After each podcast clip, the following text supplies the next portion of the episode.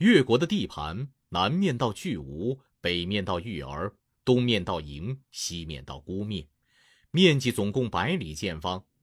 越王勾践召集父老兄弟宣誓说：“我听说古代的贤明君主，四面八方的百姓来归附他，就像水往低处流似的。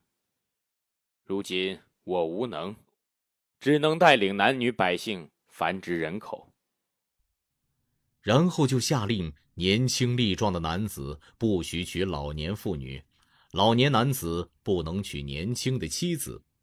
姑娘到了十七岁还不出嫁，他的父母就要判罪；男子到了二十岁不娶妻子，他的父母也要判刑。孕妇到了临产时向官府报告，官府就派医生去看护。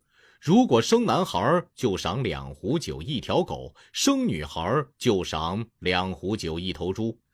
一胎生了三个孩子，由官家派给乳母；一胎生了两个孩子，由官家供给口粮。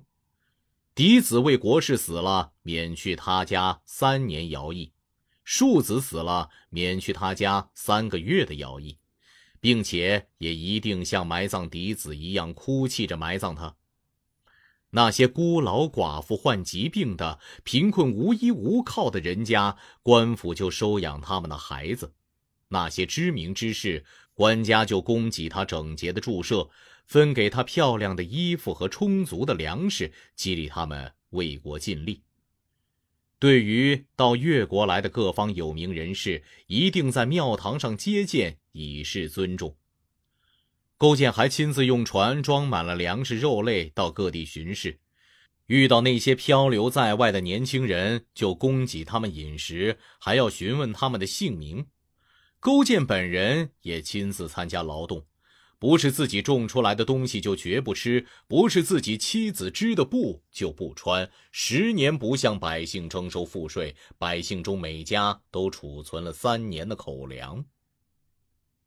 这时。全国的父老兄弟都向越王勾践请求说：“从前吴王夫差让我们的国君在诸侯之中受屈辱，如今我们越国也已经上了轨道，请允许我们报这个仇吧。”勾践辞谢说：“过去我们被吴国打败，不是百姓的过错，是我的过错。像我这样的人。”哪里懂得什么叫受耻辱呢？请大家还是暂且不要同吴国作战吧。过了几年，父老兄弟又向越王勾践请求说：“越国四境之内的人都亲近我们越王，就像亲近父母一样。儿子想为父母报仇，大臣想为君王报仇，哪有敢不竭尽全力的呢？请允许同吴国再打一仗吧。”越王勾践答应大家的请求，于是召集大家宣誓道：“我听说古代贤能的国君，不担心军队人数的不足，却担心军队士兵不懂什么叫羞耻。现在吴王夫差有穿着用水犀皮做成的铠甲的士兵十万三千人，可是夫差不担心他的士兵不懂得什么叫耻辱。”只担心军队人数的不足。现在，我要协助上天灭掉吴国。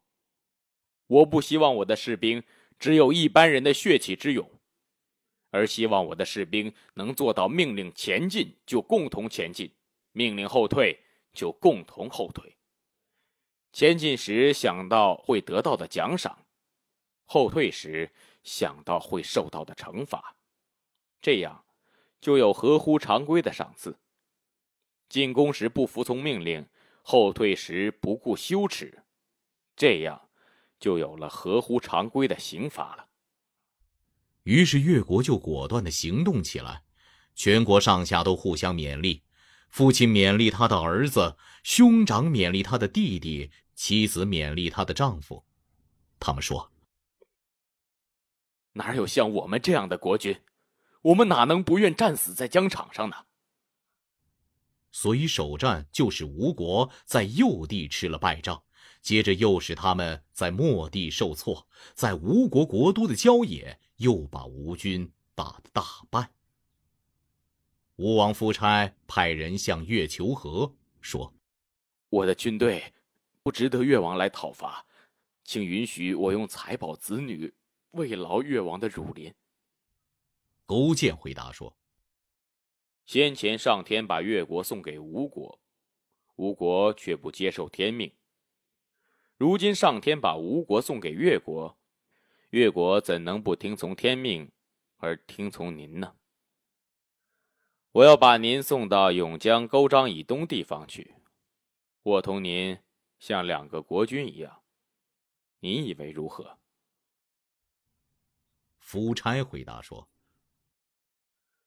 从礼节上讲，我对越王已有过小小的恩惠了。如果越王看在吴与周是同姓的份上，给吴一点庇护，那就是我的愿望啊。”越王如果说我要摧毁吴国的国土，灭掉吴国的宗庙，那就请求让我死吧。我还有什么脸面去见天下百姓呢？越军可以进驻吴国了。于是越国就灭掉了吴国。